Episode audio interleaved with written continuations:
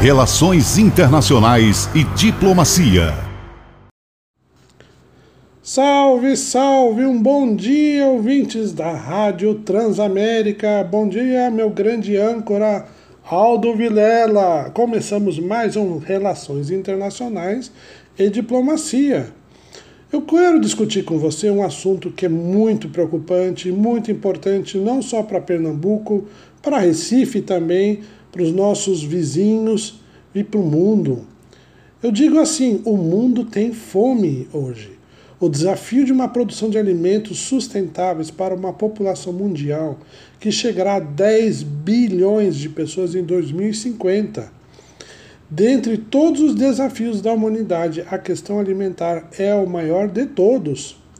Apenas para um breve subsídio da enormidade deste desafio, o mundo, após 2050, logo ali, precisará praticamente dobrar a sua produção alimentar.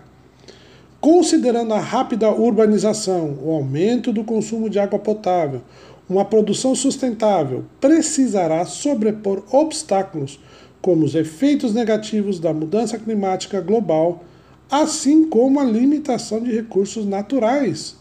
Já dizia um provérbio: a água rega, o sol cria.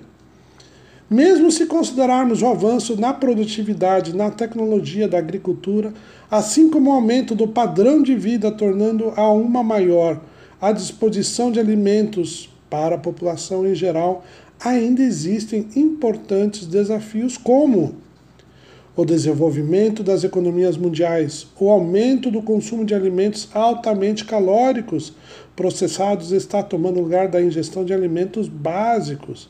Consequentemente, temos um aumento do consumo de óleos vegetais, açúcares e carne. Apenas nesses últimos 50 anos tivemos um acréscimo de mais de 100%. Outro ponto: 70% dos alimentos que serão produzidos no futuro serão em países em desenvolvimento.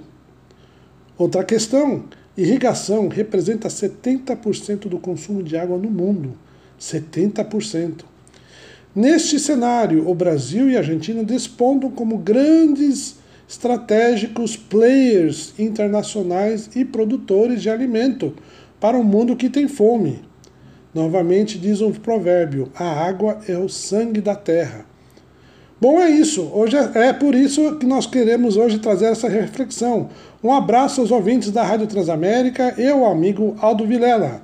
Até a próxima!